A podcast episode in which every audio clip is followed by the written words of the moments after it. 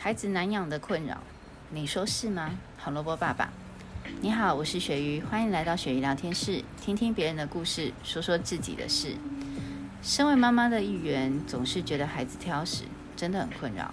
不吃苦瓜，不吃青椒，没有，我们家的爱吃苦瓜，爱吃青椒，答案是就是不吃红萝卜。为了照顾眼睛，当妈妈的我只能想方设法。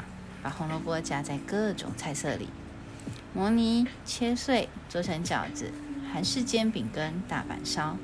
为了饮食的均衡，妈妈跟孩子之间的食物战争可以说是无所不用其极啊。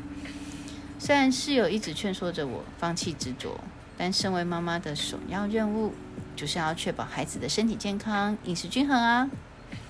这种根深蒂固、无法拔除的执着，让我越是用力，孩子就越抗争，无力感跟挫败感只能不断的加深。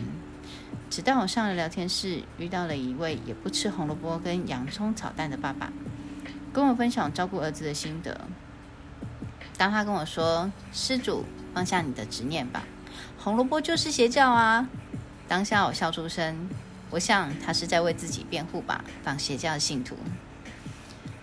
但是仔细想想后，觉得其实很多食物中也是含有丰富的维他命 A。说真的，我一定要执着在红萝卜吗？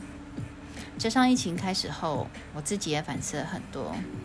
我问自己：一定要吃红萝卜才能够摄取到维生素 A 吗？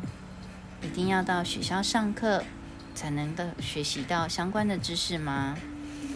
孩子一定要遵从父母设定的求学之路，才是人生的康庄大道吗？